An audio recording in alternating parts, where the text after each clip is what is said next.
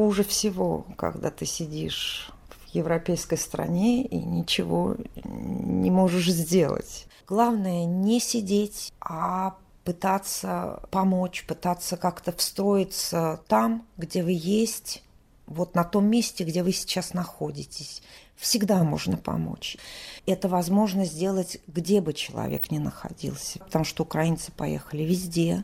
Главное не сидеть сложа руки. Вы слушаете подкаст «Вавилон Москва». Меня зовут Елена Фанайлова. Здравствуйте. Меня интересует современная политическая история и художник за работой. Как и персонажи сериала «Вавилон Берлин», герои подкаста «Вавилон Москва» не знают, окажутся ли они в эмиграции, в тюрьме или в безопасности. Они отстаивают свои убеждения, ненавидят войну, анализируют политику, любят свободу, свою и чужую. Свобода Украины – это их принцип. Опыт эвакуации. Дочь чернобыльских врачей-ликвидаторов, журналист и переводчик Светлана Косова-Фейгина сейчас помогает украинским беженцам во Франции, будучи гражданкой этой страны. Она перемещенное лицо после Чернобыльской аварии. Закончила Воронежский университет, затем Московский, в ГИК «Кинокритик». Несколько лет работала в московских изданиях. Светлана моя старинная подруга, мы не виделись 20 лет. Это интервью записано в Риге. Она возвращается в Европу из Воронежа, где живет ее отец, через Москву на автобусе. То, что она говорит о Чернобыле, сейчас приобретает новую оптику на фоне Запорожской атомной станции. Начинаем с детских воспоминаний Светланы до и после Чернобыля. Мы переехали в Припять, а мне было 9 лет. Мы прожили в Припяти, вот с 9 я прожила до 17, до аварии. Потом нас отправили по родственникам на эвакуации, да, нам рассказали, что не надо брать с собой никакие вещи, что уезжаем мы всего на двое суток, нас привезли в Киев, но потом тихонько сказали, что нужно ехать у кого где есть какие родственники. По дороге нас проверяли на радиоактивность, у кого она превышала нормы, раздевали, заставляли мыться в душе, одевали в робы. А что это были за пункты остановки? Это радиологический контроль. Мы все проходили через вот эти, через дозиметры. Если он трещал и заходил уже за красную линию, то ты шел сразу в душ, и тебе твою одежду уже не отдавали. Надевали то, что потом назвалось чернобыльским костюмом. И дальше ты ехал в этом чернобыльском костюме. А вещи? Никаких вещей у нас не было. Ничего с собой брать было нельзя. Объяснялось официально, что мы едем на два дня, но а неофициально, что эти вещи забирать просто уже нельзя. Ты приехала в Воронеж. Меня, слава богу, не раздели. Мне было очень страшно, что сейчас меня переоденут, но меня не раздели, потому что мои родители были врачи. Аварии на Чернобыльской станции происходили и до этого, просто это замалчивалось. И поэтому у нас, например, в семье вся одежда всегда хранилась в шкафу в целлофановых пакетиках. И, может быть, благодаря этому и благодаря тому, что отцу позвонили в 4 утра и сказали «серьезная авария», он закрыл все форточки. Мы прошли радиологический контроль, а дальше в чем была? А потом похолодало. Ходила в куртке э, дяди Вити, которая вот мне была как плащ. Потом купили с тетей Тамарой, с его женой ткань. Она мне сшила юбку. Юбка до сих пор жива, и в ней сейчас ходит моя дочь. Как эта кофта у меня была. Вот у меня была единственная вот эта одежда. Я поступала в университет в этом. Мы же не сдавали экзамены. Десятый класс. Авария 26 апреля. И потом наши родители получали уже как бы не в Арпине, куда-то перенесли все это. Архивы никакие, ничего из школы не забирали. И просто вот ты помнишь, какие там у твоего сына или дочери были оценки? У меня аттестат на русском и украинском языках, и там оценки у меня одни пятерки. Мне папа сказал, ну, по математике что-то у нее было не очень. Поставили четверку. И только потом стало известно, что нам добавили два балла. Но я и так поступила в Воронежский университет. Жили мы все у дяди Вити, в этой маленькой его брежневской квартирке. Их четверо и настроя, семь человек. Никакого жилья и никакой помощи нам тогда не светило. Никто нам этого даже не обещал. Моя мама, мой брат и я. А мой папа, он даже не эвакуировался. Он был э, председателем правкома медсанчасти Припятской. Дружили с главврачом, который ему сказал, ты не коммунист, ты не главврач, я не имею права тебе приказать. А этот ему ответил по телефону, а я тебя не брошу. И он вот с первого дня, когда оно рвануло, он сразу работал на скорой помощи вот этих всех пожарников.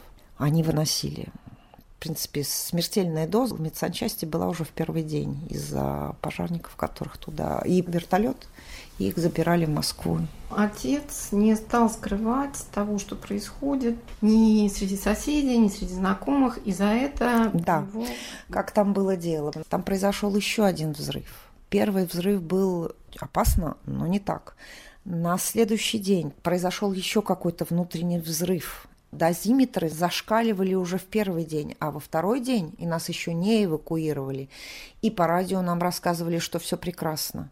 Была уже смертельная доза на почве, на асфальте, и они приняли решение раздать запасы йода, которые лежали в медсанчасти. И оказалось, что даже достаточный запаса йода не было раздавали по полтаблеточки. Медсестры стучались в двери, открывали им люди, и они говорили, вы должны выпить йод.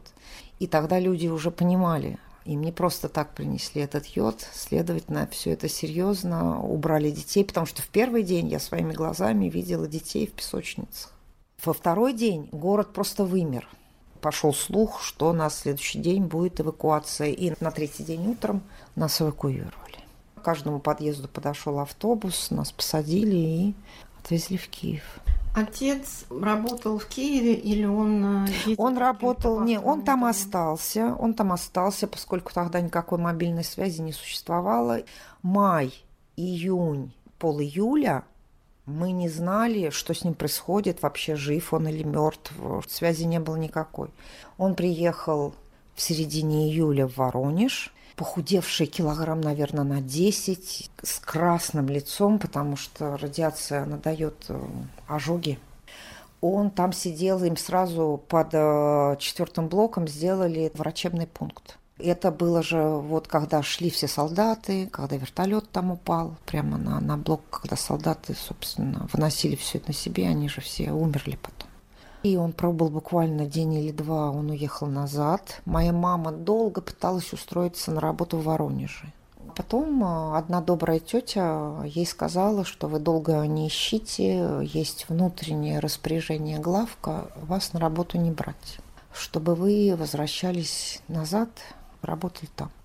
И приехал мой папа, и мама поехала с ним. Уже был организован вахтовый метод. Жили они за Ирпень надо было пройти километра три в пионерлагере. Это лесная сказка. Там располагалась медсанчасть наша, 126, Припятская. Ей там было работы, потому что погнали народ со всего Советского Союза работать вахтовым методом. Люди оторвались, люди очень боялись. Все считали, что надо пить красное вино, что это спасает от радиации. Люди там все напивались. Ну и у них там происходило очень много свободной любви, и моя мама рассказывала, что там взрыв венерических и всяких гинекологических заболеваний, что работа у нее там не в проворот.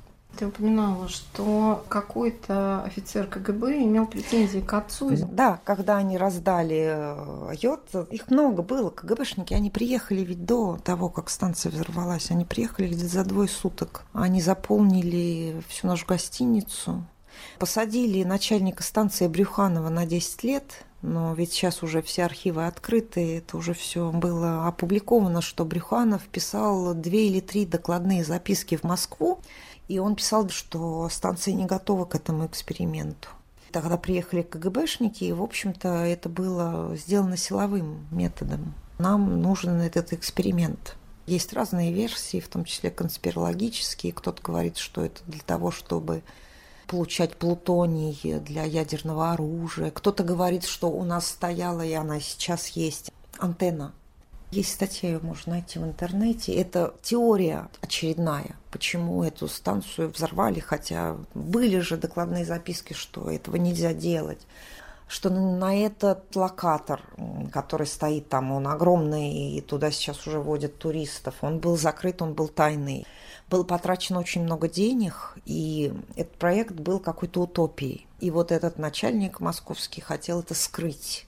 Иначе ему светила Сибирь до конца жизни. Но то, что свалили, что это была халатность работников, это, конечно, была неправда. Инженеры, которые работали в эту смену, они все и погибли.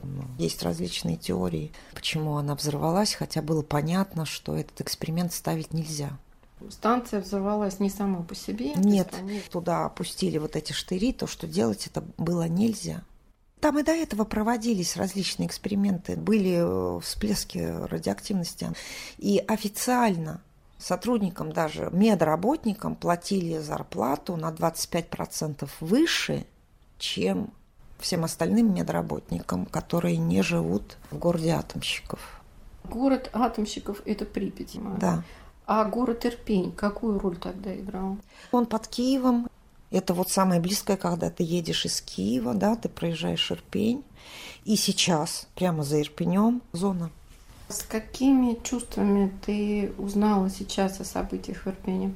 Все воспоминания, которые у меня есть, когда мои родители жили в этой лесной сказке, у нас долго не было жилья, даже когда они уже начали работать вахтовым методом. Я должна была обязательно куда-то поступить, потому что если я проваливала вступительные экзамены, меня элементарно было некуда девать. Я пыталась, конечно же, чтобы продолжать жить дальше, пыталась в это забыть, да, задавить в себе.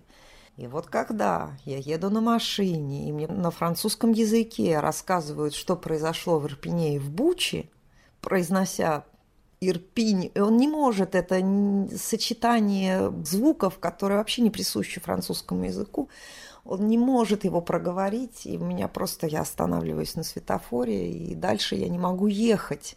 Все из меня вот прошлое всплывает, и все происходящее накладывается, и состояние полной потерянности, что это происходит что-то страшное – уже во второй раз. И вот сейчас это уже незаметно. Радиация, вот ее в том, что ее же ты не понимаешь, что она есть. Поскольку я живу во Франции, где от нас ничего не скрывали, у нас шли постоянные репортажи, даже по обычному радио, которое все люди включают в машинах, чтобы послушать погоду. Через каждые 10 минут нам рассказывали, что происходит в Украине с 24 февраля да. у тебя была полная информация да. о том, что там происходит. Да. Мои первые реакции. Я прекрасно знаю, что происходило в Сирии. Моя дочь писала несколько работ для Красного Креста по Сирии и не могла со мной не поделиться. Мы своими глазами видели во Франции этих сирийских беженцев, которые у нас сидели в метро, которые у нас ставили палатки на газонах, которых нам потом привезли в Нант и посадили в скверик, обнесли его проволокой. А я только вернулся из России, через сутки я туда пошла. Может быть, людям еды какой-то. Хотя во Франции, конечно, они не голодали. Их там как коров языком слезал. Они каким-то образом буквально за сутки исчезли. Какое-то время они пробыли на севере в лагере, вот где в Англию, да. Подруга моей дочери там работала, проходила психотерапию. После работы в этом лагере оставаться с нормальной психикой очень тяжело. Ну и, насколько я понимаю, этот лагерь расформировали и отправили их куда-то в Турцию. И я прекрасно помню, как они бомбили Сирию, убивали детей в Сирии, что они города с землей равняли в Сирии. И когда вот это началось, вот это безумие, когда они сразу пошли на Киев, пошли же по всей границе, было такое впечатление, что они сейчас э, также сравняют с землей, э, и там все. Каждое мое утро начиналось с э, переклички с моими одноклассницами, с моими коллегами-журналистами и с моими родственниками. Ты жива? Пока не придет ответ. Я, конечно, ничем не могла. Я ждала ответа, потому что мне было страшно, что их уже там бомбят в Киеве. Так они же ехать оттуда не хотели, а я боялась объяснить. Открой интернет, набей там Алеппо. А они же мне, я никуда не поеду, слава Украине. Перемога за нами, добро победит. С одной стороны, мы в этом не сомневаемся, но с другой стороны, мы должны с открытыми глазами смотреть на истоки политического зла. То политическое зло, которое устроило катастрофу в Сирии, сейчас э, продолжает устраивать да. теми же самыми методами, да. которые в первые дни они казались просто поразительными. Уничтожает сейчас Украину, пытается подавить гражданское сопротивление, чтобы заставить население давить на свое правительство. В Сирии, как объясняют нам политологи, был использован примерно этот метод, но уже mm-hmm. не сработал. Украина сейчас, несмотря на все горе, потери, совершенно не намерена сдаваться. Нет. Я буквально сегодня опять получила смс, когда я им написала, что я вернулась из России жива и здорова. Мне ответили «Витаю, слава Украине». Люди, которые даже не эвакуировались, которые сидели в редакции, спали в редакции или в бомбоубежище и продолжали выпускать свою газету. Ты для нее пишешь? Я перевожу. Какого рода материал? В основном то, что дает СБУ. Это все переводится на пять языков. Все по Буче, все по изнасилованиям, все, что рассказывают э, пленные российские, переводится на несколько языков. Они сначала не давали русского. И я им написала, девчонки, а почему у вас нет русского? Я понимаю, что это язык врага, но надо, чтобы русские это читали. И с тех пор в их телеграме выходит эта информация. Языки с флагами стран, а где русский, вместо русского флага стоит черепушка с перекрещенными костями. Можно еще поставить русский военный корабль. А как этот ресурс называется? Официальная газета «Рада Украины», «Голос Украины». Мы вернемся после объявлений. Гуманитарный коридор – программа о помощи беженцам, о сочувствии, проявленном буквально всем миром. Узкий поначалу гуманитарный коридор расширился до размеров истинной человечности. Подкаст «Гуманитарный коридор» – Ведущие Игорь Померанцев и Иван Толстой. Слушайте в Apple Podcast, Google Podcast, Spotify, Яндекс Музыка и на других подкаст-платформах.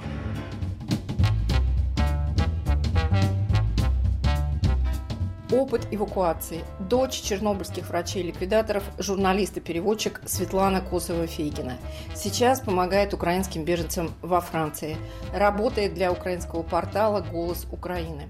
Ты встречалась с украинскими беженками, насколько я понимаю, да? да? Хуже всего, когда ты сидишь в европейской стране и ничего не можешь сделать. Я связалась с нашими ассоциациями. У нас создана группа в Нанте в Телеграме помощи украинским беженцам. Дала объявление в этой группе. Приходите, у меня есть одежда, у меня есть посуда. Ко мне приходило в общей сложности человек, наверное, 15 с детьми, совершенно из разных городов. Ситуация сложилась такая, что они приехали, и они вот добрались аж до Атлантического побережья, же город 50 километров от Атлантики. Пересекли всю Европу.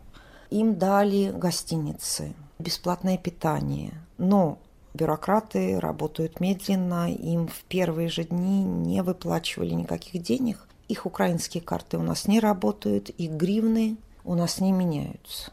И люди оказались, ну, сытыми и под крышей, но вот в чем они были. Поэтому у меня разобрали практически всю одежду. Моя подруга ходила по соседям, мы уже более-менее сорганизовались. Мы свозили всю одежду человеку, который приезжал э, к зданию пункт помощи украинским беженцам Красного Креста, писал в Телеграме, что вот в это время я вас жду, и просто вот около входа они могли разобрать эту одежду, потому что они вот во что, во, в чем приехали.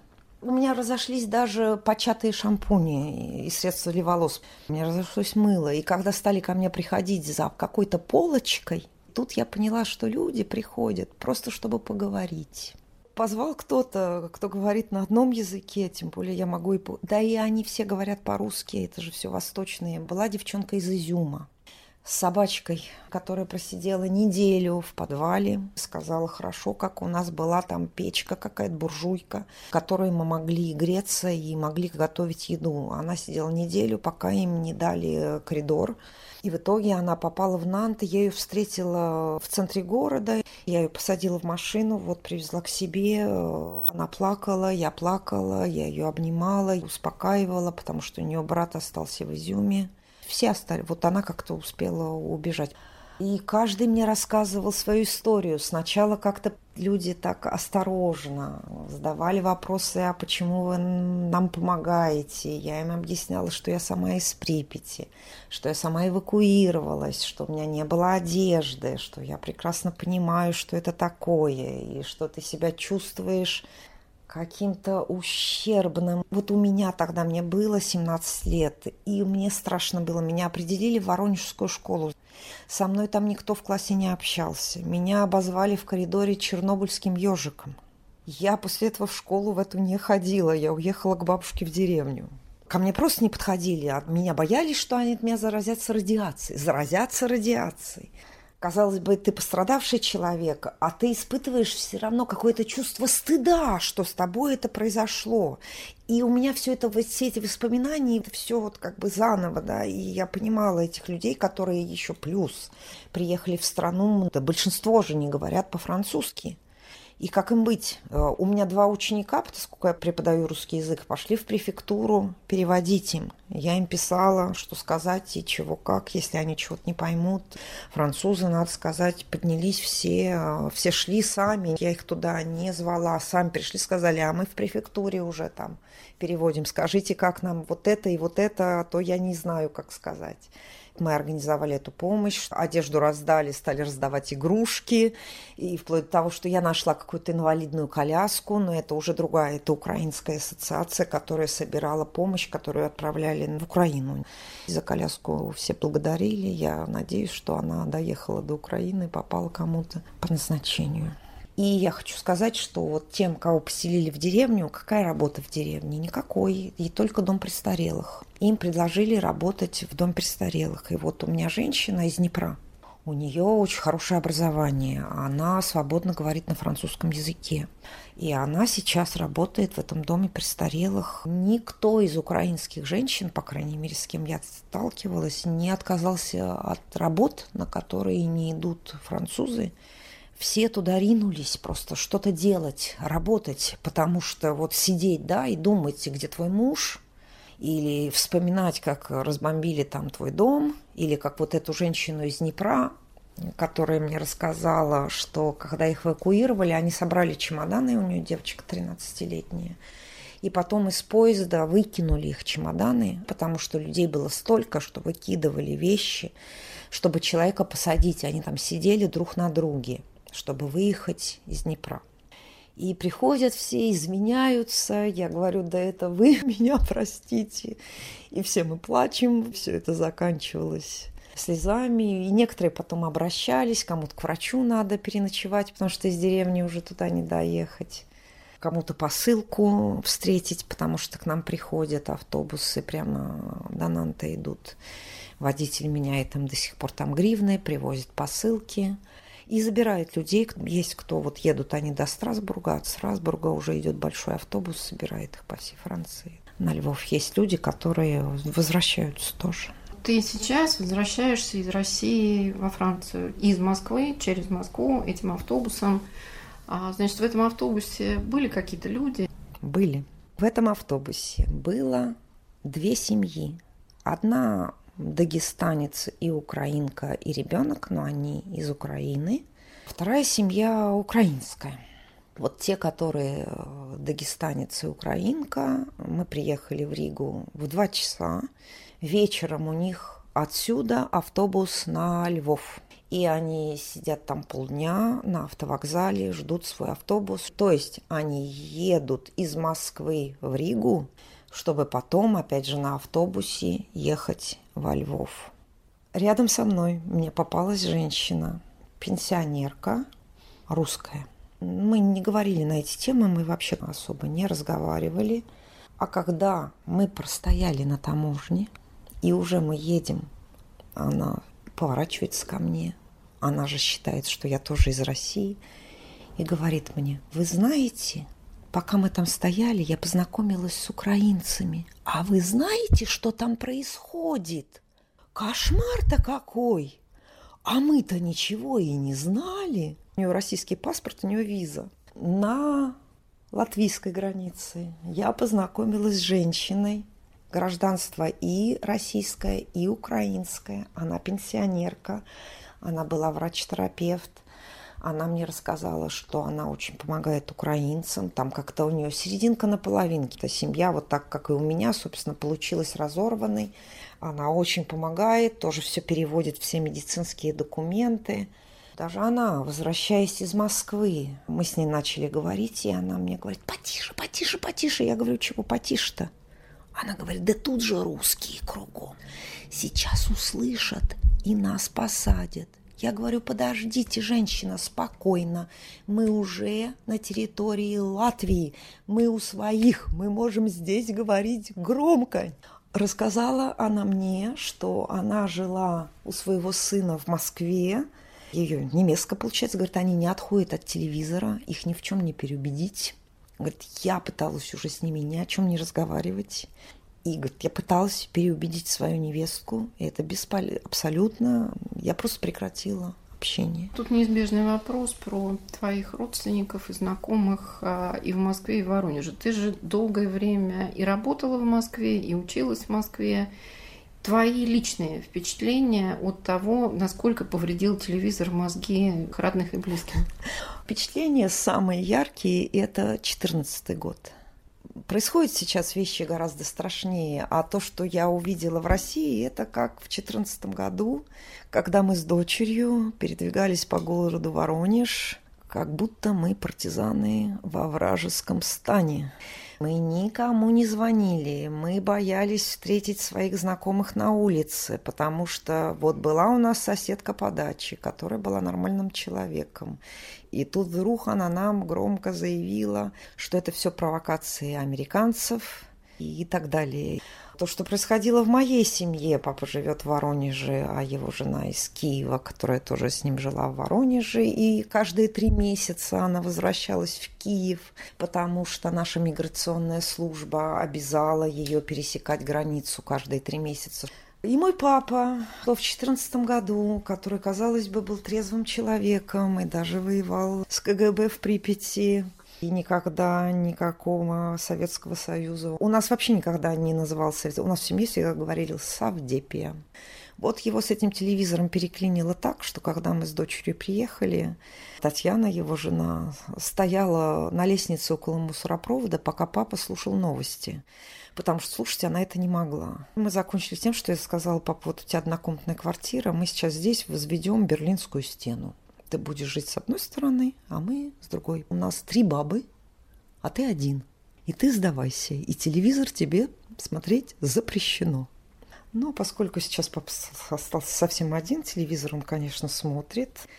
Люди разделились. Есть люди, которые остались абсолютно трезвыми, вменяемыми, нормальными. Они же ими были и в 2014 году.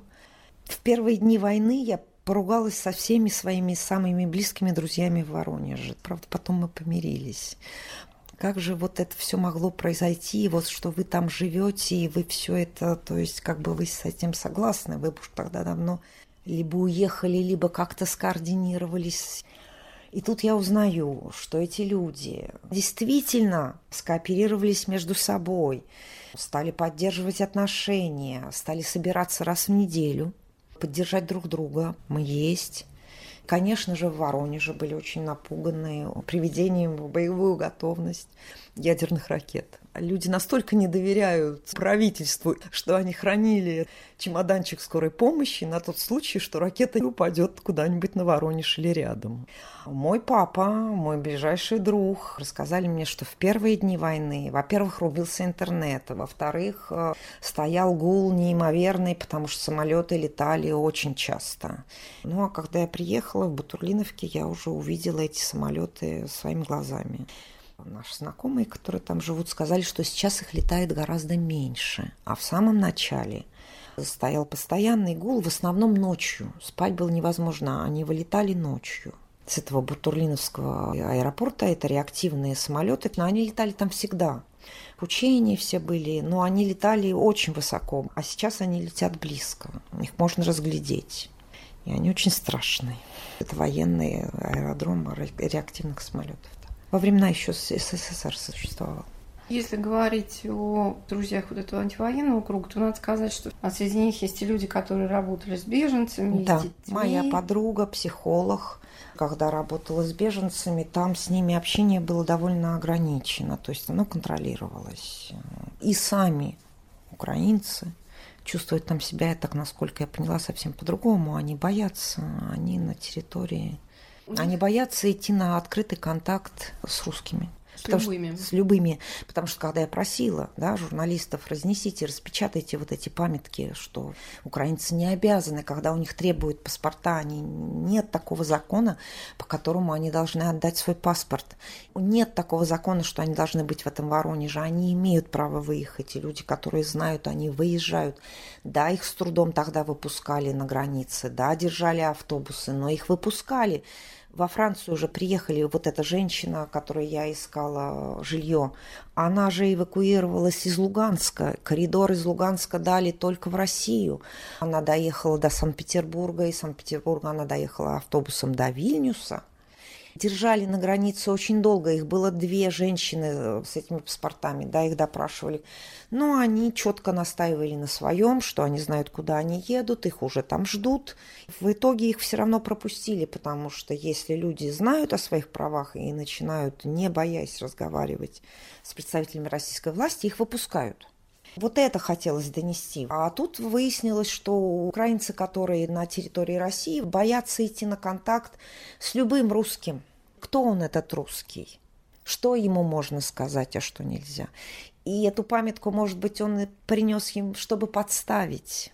И вроде как в Воронежской области есть детский лагерь, где живут дети без родителей, которых я тоже просил найти. Где эти дети, где их родители? Ведь по сведениям украинских властей их огромное количество в России. И ведь есть дети, у которых остались родители в живых, просто они были разделены. Такие, да, истории. Были у меня и женщины, у которых мужья воюют. Вот прямо сейчас, да. Да, связь есть. Ну вот пока он жив-здоров, связь есть. Что сейчас Татьяна, твоя мачеха? Она в Киеве? Она в Киеве, она на даче под Киевом. Ой, она мне буквально, когда начали бомбить Киев, написал первое. Они живут на Троещине. Я с внуками, дети на работе. Взрывы, гулы, вот это все ужасное.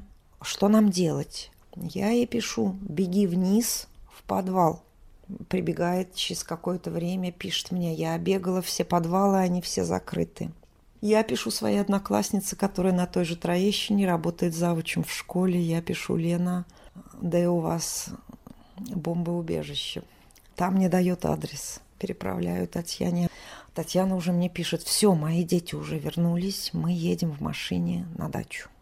Трое детей у нее и пять внуков жена ее сына не эвакуировалась из Припяти, потому что у нее не ходячая мать. И под всеми бомбежками она сидела со своей матерью.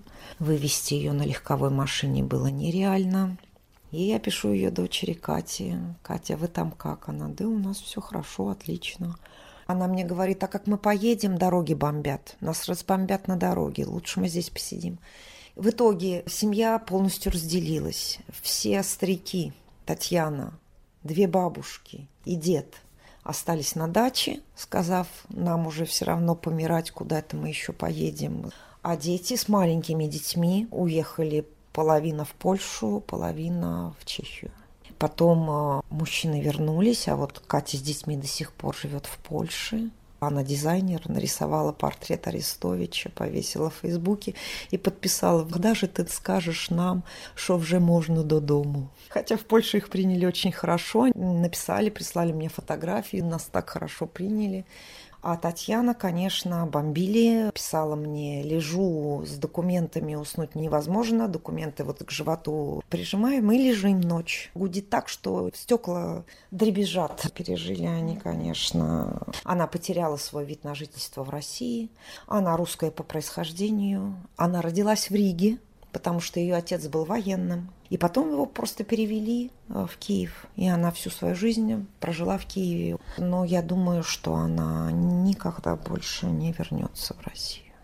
Что бы ты, как человек с опытом беженки, могла сказать всем людям, которые принимают беженцев, помогают беженцам. Очень тяжело. Нам всем нужно что-то делать. Главное не сидеть, не корить себя и не стыдить себя, а постараться что-то сделать хотя бы для самого себя. Когда ко мне начали приходить эти женщины, я им даже говорю, возьмите у меня хоть что-то, не я вам помогаю, это вы мне помогаете. Главное не сидеть, а пытаться помочь, пытаться как-то встроиться там, где вы есть, вот на том месте, где вы сейчас находитесь. Всегда можно помочь. Люди откликаются, люди помогают украинцам, подсказывают, где что, куда пойти, какие документы, куда им оформлять. Одежду тоже приносят. В принципе, делают то же самое, что мы и во Франции. Это возможно сделать, где бы человек ни находился, потому что украинцы поехали везде. Главное не сидеть сложа руки. Журналист и переводчик Светлана Косова-Фигина. С вами была Елена Фанайлова, подкаст «Вавилон Москва». Слушайте новый выпуск каждую субботу в приложениях Apple и Google, в Яндекс Музыке, Spotify, а также на сайте Радио Свободы в разделе «Подкасты». Пока-пока.